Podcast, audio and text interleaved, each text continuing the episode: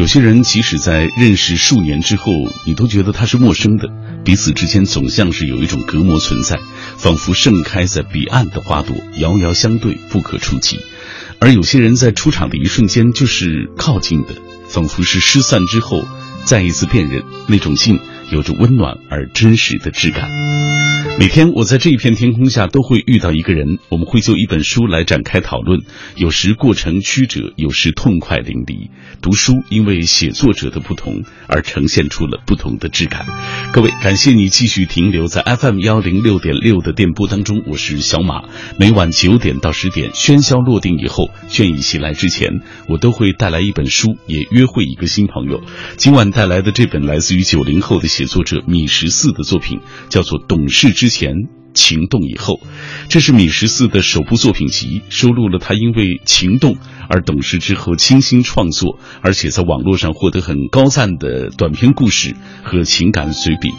呃，米十四被称为知乎的清新女神。其实这两年有来越来越多的写作者啊，通过网络的平台获得。读者的追捧，进而有了进一步出文字作品的机会，比如说各大文学网站，或者是像知乎、像豆瓣等等啊这样的一些渠道。今晚。欢迎各位来盘点你从网络到纸质书一直在追随的一位写作者。联络小马的方式还是微信、微博。微信参与的方式是微信公众平台上搜索“小马读书”这几个字的拼音。微博参与的方式，新浪微博中搜索“品味书香”或者“小马 DJ”，你就可以在我的直播帖之下给我留言。如果错过收听我们“品味书香”节目，没关系，可以下载中国广播 app，在这个 app 上找到我们“品味书香”的往期。回放，各位准备好了吗？马上开始我们今天的读书旅程。我爱白纸千字的城堡，它装得下整个宇宙的情愁悲苦。仗剑奔走的少年，沉默如水的思想者，不着边际的幻想，永远热泪盈眶的感动。繁华落尽之后，倦意袭来之前，FM 一零六点六品味书香，给你夜色里最美的诗句，永远触手可及的远方。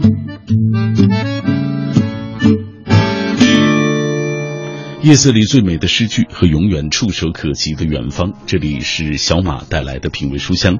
今晚的这本书来自于米十四，叫做《懂事之前，情动以后》啊，呃，这样的一个书名，很多人觉得容易读错，比如说容易读反了，说情动以后，懂事之前，哎，也行，没关系。我们马上请出米十四，你好，米十四。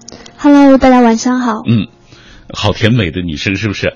呃，米十四在他的这本书的这个封面上有几个字说“天生傲娇，会讲故事”，啊，感觉这个会讲故事是由来已久的。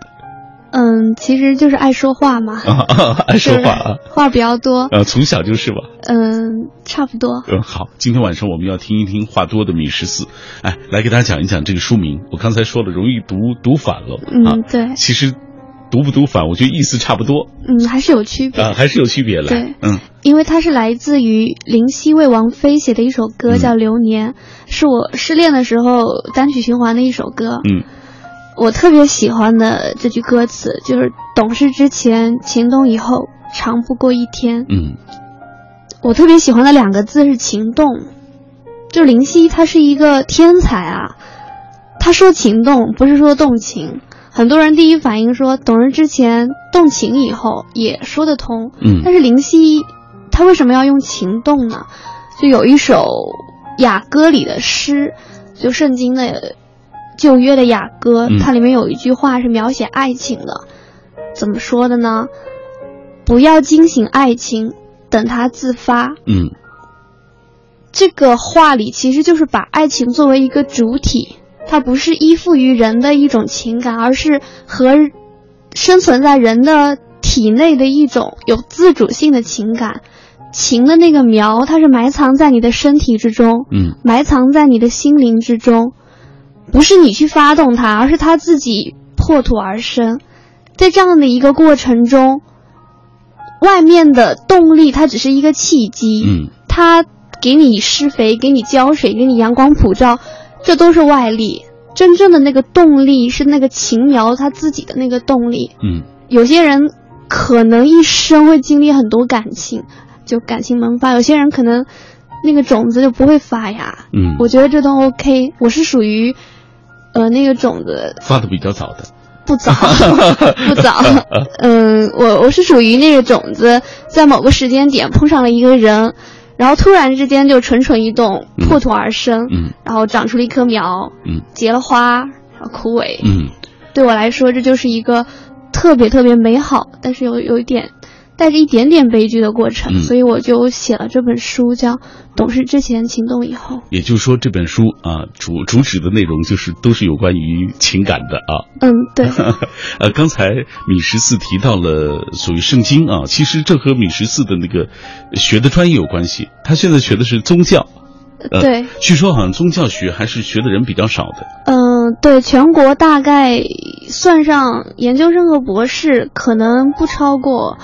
两三百吧。哦，就整个这一届，呃，对，也就不超过两三百。是的，嗯，然后未来他打算去学法学啊，感觉无论是宗教还是法学，都都让人觉得挺和写作关系挺远的。嗯，但是他和生活离得很近。嗯，因为我一直把自己定位并不是一个写作者，而是一个表达者。嗯，我在网上留下的文字，它其实是我思考的一个脚印。我看重的从来都不是结论，也不是结果，而是过程。嗯，我努力去做的，努力去写的，是为了把我思考的路径给大家展现出来。我是一个特别喜欢去捕捉生活中的细节，这个细节不仅仅是包含说风吹过树叶，那个树叶怎么抖动，它是物理的。嗯，它也包含一些精神上的细节，说我失恋的那一刻，我身上那个痛苦。它那个频率并不是一条直线，我可以就像音频一样，我可以把它给拉开，嗯，找到那个痛苦的那个波动的那个上下上下那个点，然后我自己去分析我精神上的痛苦的波动 波动频率，说为什么在这个点上痛苦是这样的，在那个点上痛苦是这样的，嗯，然后我就每天晚上我就睡不着，我就想这个，想的多了之后我就。发现哎，这个过程其实对于有些人来说，只是觉得它很痛苦，但是对于我来说，这个痛苦有十八种味道。嗯，哎，我把它们写下来，我告诉大家，我的痛苦是，然后很多人看了之后，可能就会觉得说，哎呀，我平常是不是对自己想的太粗糙了？我我的痛苦其实也有是很多种味道，嗯，但是我自己忽略了，哎，但是他帮我写下来了。就引起了一些人的共鸣。没错啊，大家一听这个米十四的介绍，就知道她这个是一个非常细腻的、非常敏感的小女生啊。这样，呃，我们接下来要透过一个短片，我们来了解一下这本书，来自于米十四《懂事之前，情动以后》。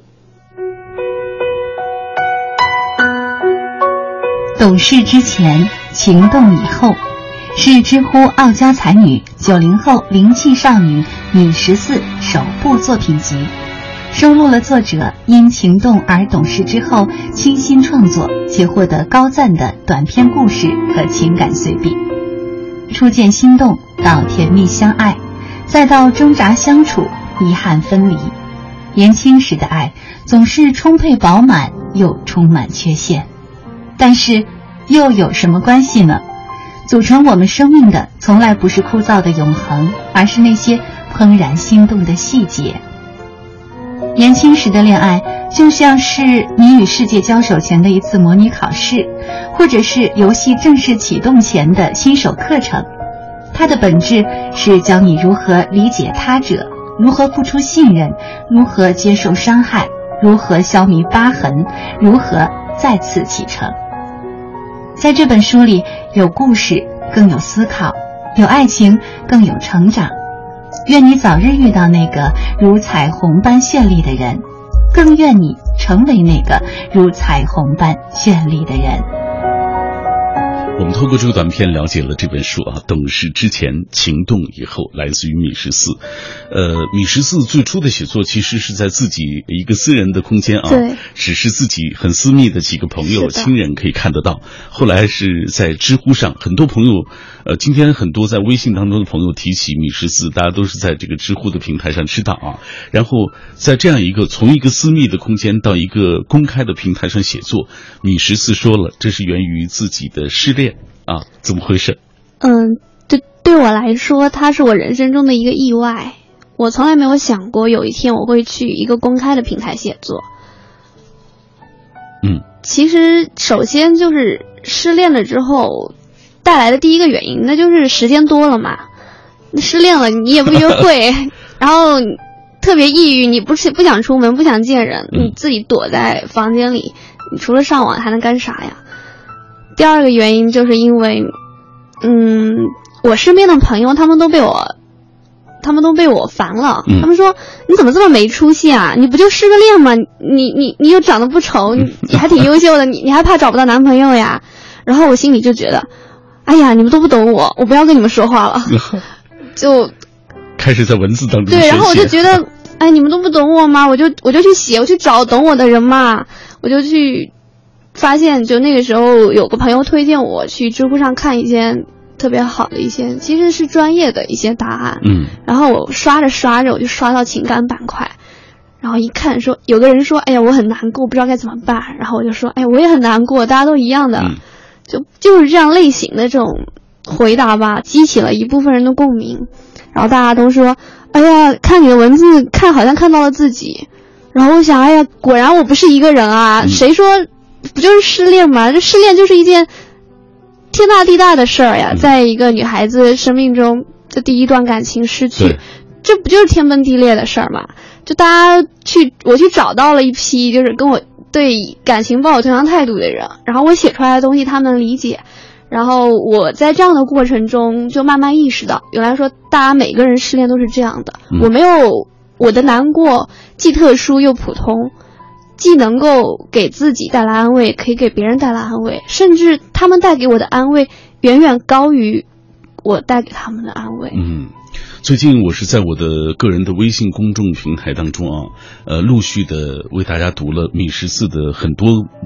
故事很多的文字的作品啊，呃，其中我个人很喜欢的就是去受伤吧，像没爱过一样。这篇也是讲，这本书其实有很多写到失恋的种种的感受啊。这篇我觉得写的很好啊，推荐给电波那端的朋友。这样，米十四，接下来我用声音的方式为大家演绎，你也来听一听，怎么样？特别期待。去受伤吧，像没爱过一样，选自米十四作品《懂事之前》。情动以后，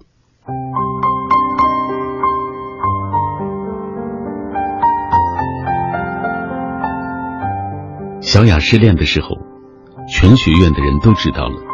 向来拿一等奖学金的她，那天破天荒的没去上课，连从不点名的某老师都问起这位总是坐在第一排的女同学：“她生病了吗？”如果失恋也是病，她简直是病入膏肓。药石无灵，小雅的室友们排了表，轮番听她念叨恋爱中的甜蜜温馨的细节。即使这些细节在小雅恋爱的时候都已经听过一遍了。我一怒之下屏蔽了她的朋友圈。既然一切已成定局，我就好好走下去。到现在才发现自己是那么脆弱的一个人，能不能不坚强？缘起缘灭，缘聚缘散，人生如戏，我所能做的就是让自己变得坚韧。你没看错，以上这些都是小雅在同一天发的。经过楼梯的时候，能听到她在打电话，有时候声嘶力竭，有时候无语凝噎。班级聚会时，从来只是矜持的喝橙汁儿，连碳酸饮料都嫌弃的她，连着灌了两杯啤酒。最后，醉倒在饭桌上。我应该批判他一番吗？我也委实觉得小雅太没出息。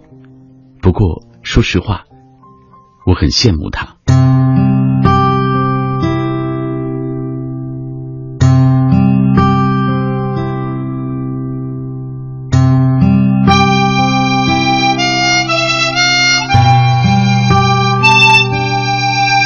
有一个女孩，她失恋的时候是静悄悄的，她照常去上课，坐在中间的位置，老师唾沫横飞的讲着奥卡姆剃刀原理，他在底下想，失恋是不是就跟奥卡姆剃刀一样？他泡在图书馆里，从大块头的学术专著到以前没来得及看的世界名著都一一的看了个遍。他有了很多时间去写文章，提前两个月把所有课程的期末论文全都写完了。随手写的一些稿子发在知乎上，竟然得到很多网友的响应。晚上睡不着，他就翻着 App 背单词，一页一页的，竟然从四级背到了 GRE，偶尔眼泪流下来。他想，真好，可以缓解眼睛疲劳。他把当年学了一段时间就丢下的吉他又重新的捡起来，报了一个班每天上完课就去学吉他。剪掉指甲的光秃秃的手指，没过多久就生出了厚厚的茧。他请朋友吃饭，因为发现自己前段时间竟然将他们忽视了。和姐妹淘一起去看电影、看喜剧、看动漫。笑成了一朵花。于是，当他平心静气的宣布分手的时候，周围的人都很诧异，为什么他可以如此的淡定？他自己都没有想明白，他竟然可以这样淡定。可是，当他回过头去看那段岁月时，心里总隐隐觉得惆怅。他其实很想打电话去问他。你为什么不爱我了？他其实很想扑到闺蜜的怀里哭成一条狗。他其实很想什么都不做，只去思考一个问题：为什么有些人说不爱，就不爱了呢？他很想破口大骂。那个时候的他，明明像是一只竖起毛快要炸裂的猫，别人一不小心踩到他的尾巴，他就能跳起来狠狠抓别人两爪子。可是他只是笑笑。一声不响的走开了。他很想逃离这座城市，把所有的课都翘了，去那个他们曾经说要携手同游，最后不了了之的地方看一看，告诉自己，有些事情不是非得两个人做，一个人做也可以。然而，他什么都没有做，他安安静静的把练失完了。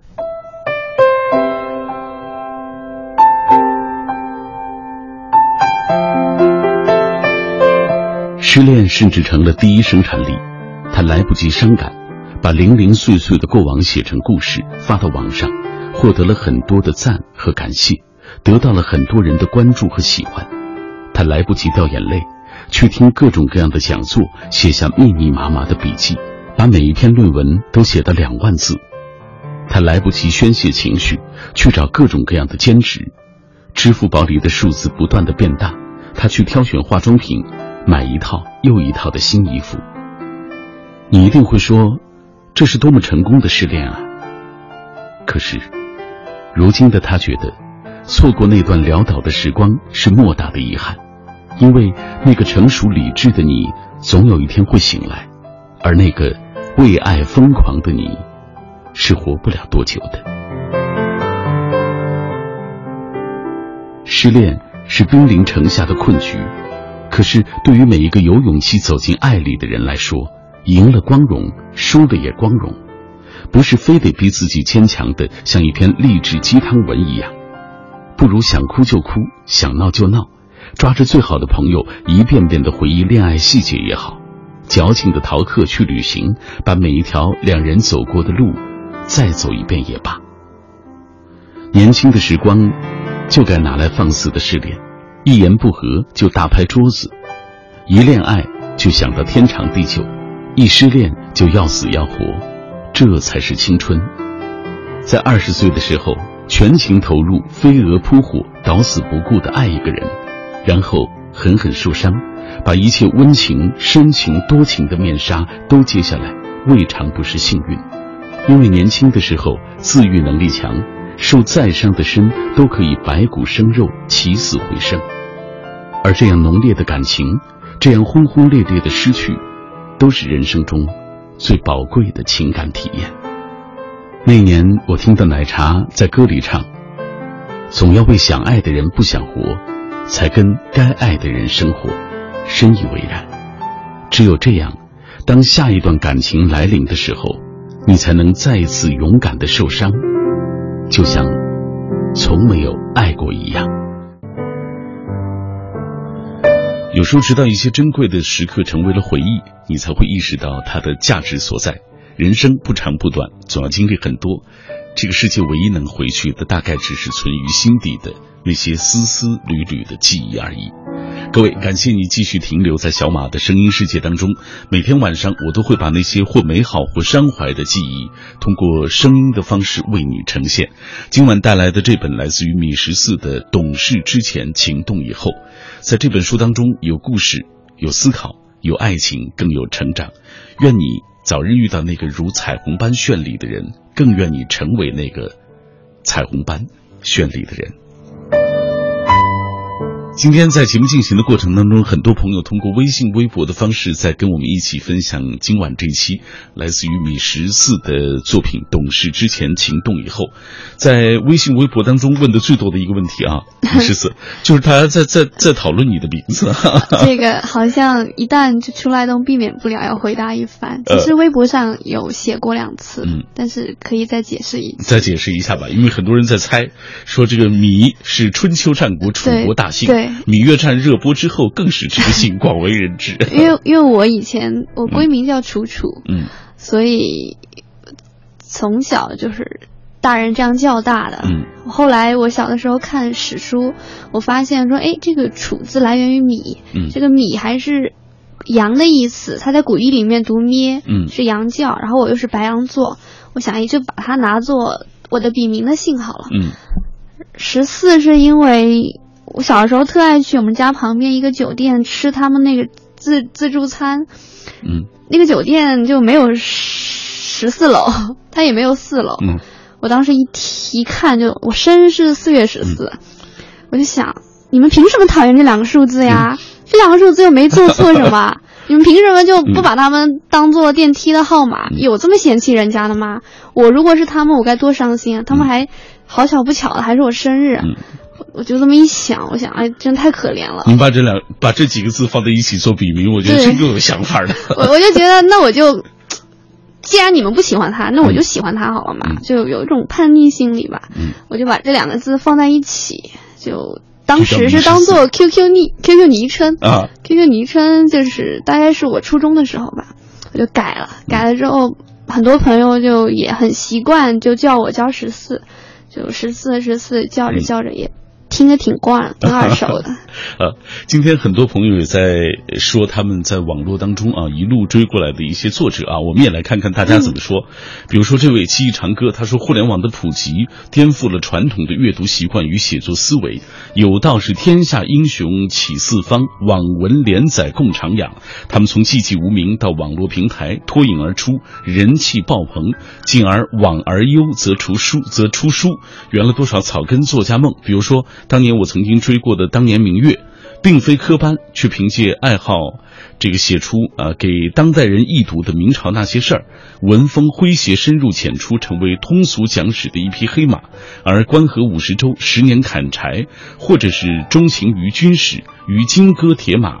呃，抒怀或者是大话《水浒》，剑走偏锋，其妙思隐悟，拍案成奇，天马行空，不拘格套，奇峰迭起，其阅读快意，身处其间，则知三味。你看，这位说的已经很好了啊。对。呃，来，我们继续看下面这位，这位也是说到他在网络当中，呃，在北京红说，现在真是挺怀念当年泡在天涯、泡在水木清华等等文学板块，与闺蜜们追文纵论的通宵达旦。以至于怠慢了省钱买下来的名画啊名著经典，更多是为了消遣，对穿越架空历史很废寝忘食。比如说桐华的《步步惊心》就是这样走进视野的。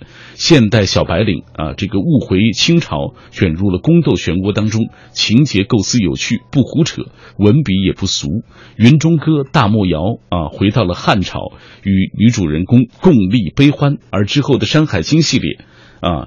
呃，山经啊，这个山经海记系列啊，这个呃洪荒上古神话的汪洋啊奇美，融入了现代人的眼光啊，读了也放不下。不喜欢他都市喜剧风格的作品，可能是被他的古韵惯坏了。网上读完又买了书珍藏，童华若知道一定是很开心这样的作者的。对我自己本身也特别喜欢童华姐姐。嗯，现在签的公司也是。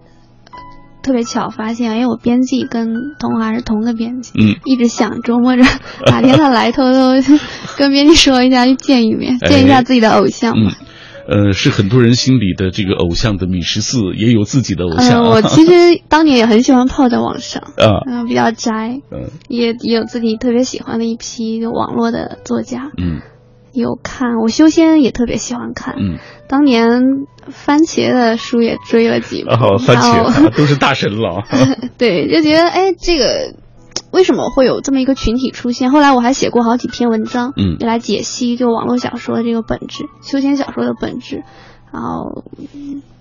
感觉也是从他们身上学到了很多东西。嗯，哎，你怎么看？就是现在网络的这种普及、这种发达啊，给很多年轻的写作者提供了这么多机会啊，好像这两年出了特别多这种年轻写作者的作品。嗯，因为我觉得本身写书它这个和打印一样，就是在现代社会，它本身不是一个特别神圣性质的东西。嗯。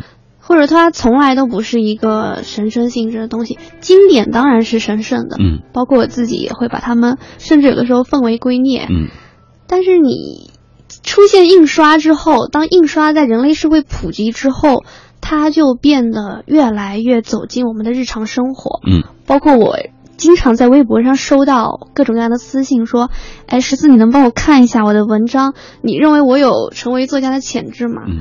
我前几天也给一个杂志写了一篇文章，叫《写下比写作更重要》。嗯，到时候大家可以关注一下微博，会发在微博上，就是来讲说我们在现代生活中写作，它不是一个目的性的东西。嗯，你爱写就写呗，他写了，他主要是带给你自身一些改变，在自身的改变的前提下，他可能会给周围的人带来一些潜移默化的影响。嗯，这样的一个过程，我觉得首先要考虑的是对自身的。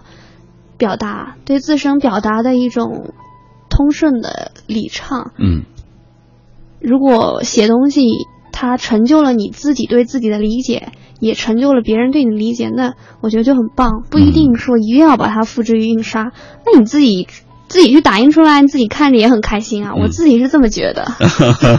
行，我觉得不管怎么说，你写啊。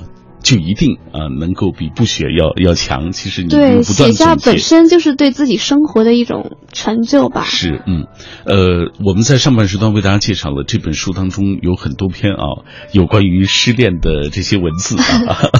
呃，刚才我们听到那个故事，去受伤吧，像没爱过一样，也是有关于失恋的。我就想，十四，失恋怎么在你看来你那么看重他？就是很多人也会失恋，很多人的爱情当中都会失恋啊。为什么你那么看重？一个是失恋的时间非常的好，嗯，啊，我失恋是二二十岁吧，十五岁失恋可能会没有那么深刻，三十岁失恋那简直是要命了，活不过来了，感觉。就是人生中第一次失恋，我觉得最好的时间就是在十七八岁、二十一二这个时间段，他你刚刚接触社会，开始拥有自己的独立人格。以一种独立的个体去爱另外一个人，所以当你失败的时候，你也是一个独立的个体在失败，嗯，跟你家庭没有关系，嗯，跟你的朋友什么都没有关系，完全是你一个人的战争。所以这样的一种情况下的失恋，它从某种意义上说，是我们成长的捷径。我们成长可以通过很多方式，通过阅读，通过家人、老师的教导，通过自己对社会的历练。在所有的成长的道路上，我觉得失恋它确实是一条捷径。你一失恋，可能就打游戏嘛，你可能那个经验值，其他的可能就经验值加五啊，加十。那对于我来说，失恋可能经验值直接就暴暴增一百。起码这个失恋让这个米十四的文字功力见长，我觉得。可能就是发现自己以前的情绪也是很粗糙的，但是失恋的时候，他会把你的情绪细腻化。他会把我的那个频道拉得更多一些。当我拉开来看我自己情绪起伏的时候，发现哎，好精彩啊！这些情绪。但是也有朋友说了，说走上写作道路源于千条，或者是兴趣，或者是治愈啊。呃，十四大概是兼而有之。希望你的文字流淌于心啊，不是过往种种的放不下，更多是岁月沉淀之后的云淡风轻。嗯，对。但是你云淡风轻之前，你要先拿起，才能再放下。如果你从来都没有拿起过，那放下就没什么意义。是。现在算是到哪个地步了？是拿起放下了，还是？呃，现在准备开始一段新的感情。哦，好，我我 希望我们可以在。就是读到他的小说或者读他的文字的时候，会发现其他的故事出现。下一本这个可能这个主题就不光是初恋了，失恋了。对 啊，很多人对刚才我们说了，对这个学习宗教研这个研究生打算去学法学特别感兴趣，是因为就好像觉得特别离我们的生活特遥远啊。十四刚才也说了，其实他们都是很有意思的啊，他们也从某一种角度上可能也滋养了你的写作。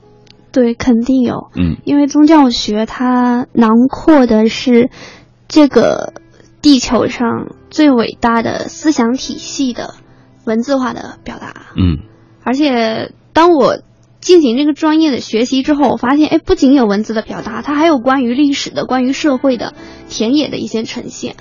在这样的过程中，你学到的就是两样东西，一样是这个世界的因，这个世界的因然。然后在应然的之前，你学习的是这个实，呃，你你学习了应然之后，你再去接触这个世界的实然。嗯，在这两样的对比之中，你就发现了特别有意思的一些辩证的法则。嗯，如果说一样东西是好的，那它为什么会变成不好的？所有的宗教教义，它都是指向真、指向爱、指向善、指向美。那为什么在现实中，它会被演变为一些特别？令人讨厌的东西，我们去爱一个人，我们的出发点都是希望他快乐。但是为什么在我们恋爱的过程中，反而两个人有的时候会成为怨侣？嗯，或者说我们一开始很相爱，但是最后我们就成了，不仅不仅是陌路人，可能就甚至相爱相杀，反目成仇，恨不得此生不相见。这样的情况，它都是关于一个应然和实然的一种辩证的看待。嗯。通过对宗教、对哲学的学习之后，再去看待爱情，感觉就有一种杀鸡焉用牛刀，就宰起来特别的舒服。用用那么宏观，用这么用这种哲学家这种伟大思想，就就去看待爱情，写起来就觉得可以，甚至有的时候甚至觉得好像有一点点。就迷进去了，就用这个解读，可以听得出来，爱是米十四所信奉的宗教啊。嗯，来，我们接下来透过一个短片，进一步了解米十四。作者米十四，知乎人气作者，九零后灵动少女，天生傲娇，迷恋文字和一切不着调的浪漫。本科在民大主修宗教学。研究生去北大念法学，上知乎写公众号，任思想信马由缰，以文字批伐作舟，陪你度过一段红尘岁月。希望你或有收获，或收慰藉，获得快乐。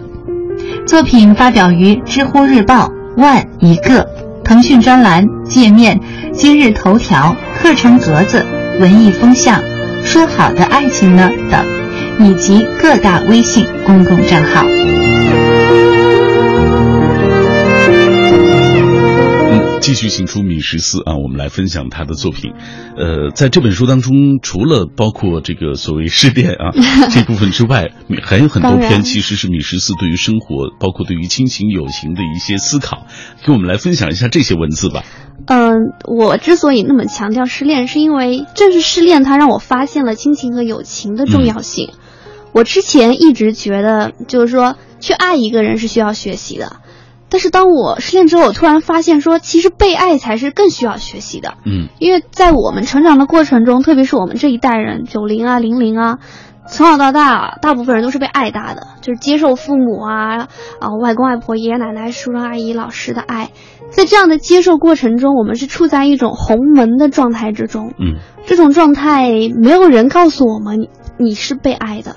也没有人告诉我们说你应该怎么样去接受人家的爱，所以在这样的一种本能性的直觉的任凭自己因为一些血脉、一些天生的优势去接受别人的爱的时候，我们对这些爱过于理所当然了。但是你当你去付出，当你去爱一个人之后，你想，啊，我操，我这么爱你，嗯，你怎么可以不爱我？你怎么可以不爱我呢？但是你突然就会发现说，嘿，是不是有人也同样像我爱他一样在爱我？嗯，比如说呃，不管是你的父母，还是说曾经喜欢过你的男孩子，嗯或者是对你一直保持特别宽容的态度的那些，嗯，你的友人，对于他们的情感馈赠，我当时一直都没有发现，我接受的那么理所当然，但其实这些都不是理所当然的。所以在我失恋之后，我痛定思痛，我就觉得一定要把更多的时间、更多的爱嗯放在亲人和朋友身上。特别是对于爱你的人来说，你少少的回馈他们一点，就足以让他们觉得，哎呀，我女儿现在真是越来越懂事了。嗯说，哎，你你你你最近怎么对我那么好呀？但其实这件事情在本一开始的时候就应该来做的，理所当然的啊但是他因为我我的幼稚，我的嗯懵懂，我没有经历过自己去爱，去去付出，去人家却对你的爱弃之如履的那种状况，你才发现说，原来当你去付出别人不要你的爱的时候，这种感觉是那么难受。嗯当你的爸妈在爱你，你却把他们视为理所当然，从来没有想过去回报、去回馈的时候，他们会那么的失落。嗯但是如果说，当你稍稍的对他们有一些些馈赠和回馈的时候，他们竟然可以那么的开心。嗯你去爱一个不爱你的人，你可能要付出很多东西，才能让他稍微有一丁点的感动。是但你去爱一个爱你的人，你只要付出一点点，就可以让你们之间有天大的喜悦。嗯，所以在这本书当中，呃，这个后半部分我们看到了很多十四写到的对于父母啊，对于亲情的一些理解。呃，有一篇也在我的微信公号当中获得了很多人的赞赏啊。这篇是比愧疚更重要的是弥补。在最后我们要听到的就是这篇文字，比愧疚更重要的是弥补。选自米十四作品《懂事之前，情动以后》。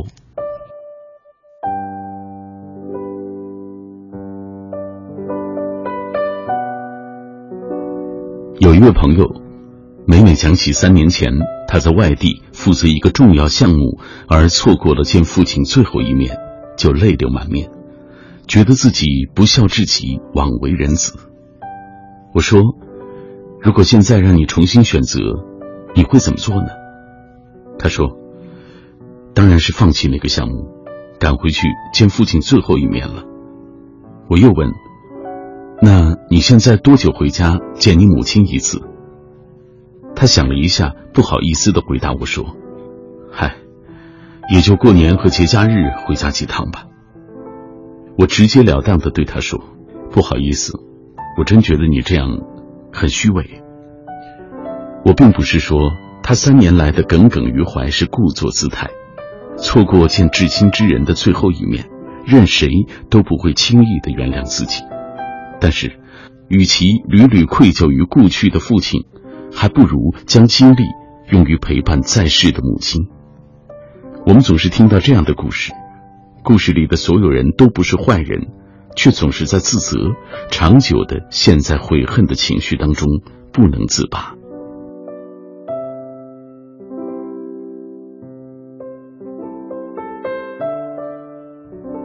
另一个朋友因为长时间的寂寞。而接受了一个自己并不喜欢的姑娘的感情，那姑娘对他很好，旁人看了都眼红。他会给她打理衣橱，给她买自己都舍不得穿的牌子的衣服。他会在她加班的时候给她送一杯热热的星巴克咖啡，然后一个人坐在楼下等她。朋友聚会的时候，他安静地坐在她的身边看着她。他喝酒的时候，他心疼的皱眉。他喝醉了，就扶她回家。可是，我的朋友发现他还是无法爱上她。他纠结万分，最后提出了分手。姑娘泪如雨下，问自己哪里做的不好。他硬着心肠，头也不回的走了。他问我：“你觉得我是不是一个渣男？”我点点头：“是，你是一个渣男，但你也是一个好人。生命中有很多事情。”做到有愧无悔就够了吧。在我看来，有愧是良心，而无悔是一种责任。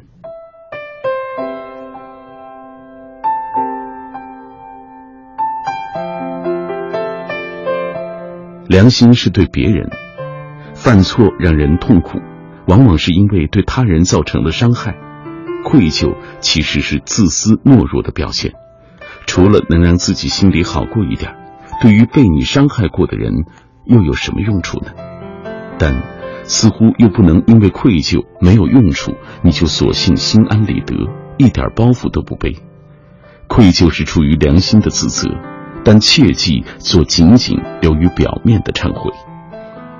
在我看来，比愧疚更为重要的是弥补。虽然对这一次的遗憾来说，再怎么着力弥补，也无法改变继承的事实。有些代价是成长必须付出的，譬如年少轻狂，不知父母恩重，让很多东西凌驾于了亲情之上，忽视了渐渐老去的父母。然而，子欲养而亲不待，来不及懂事，总有几个人走得太快，最后只能在回忆里悲伤。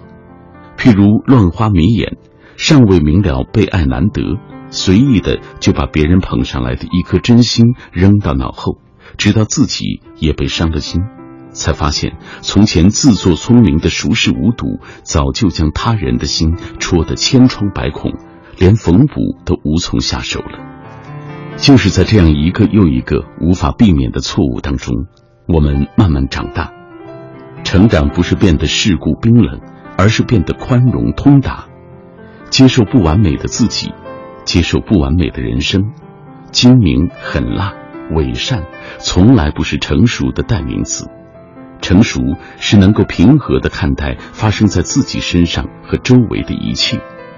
对于曾经的遗憾，不是逃避，而是直面。并努力弥补，对有缺陷的社会不是辱骂，而是包容并努力改善，勇敢的面对错误，在过去的狼狈面前，也要从容优雅。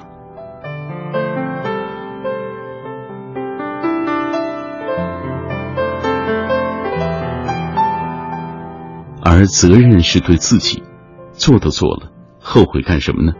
面对自己。往往比面对别人需要更多的勇气，因为你很难骗过自己的心，所以唯一有资格评判你的人，就是你自己。我从不曾后悔，所以很难理解放纵自己沉溺在悔恨的情绪里的行为。如果后悔有用的话，时光机早就造出来了。后悔就是这样一种病毒。你一不小心被它寄生，它就会慢慢占据你的全部情绪。我最喜欢的红学家周汝昌先生，在他九十四岁那年最后一次接受央视采访，当被记者问到：“老先生一生有过什么后悔的事吗？”他那双看了九十四年的红尘，能够洞悉世间一切的眼睛发出光芒来。他说：“没有，我还年轻，什么事都谈不上后悔。”这两个字太沉重了，只是有些小遗憾，希望能够尽力弥补。所以，我们都还年轻，不是吗？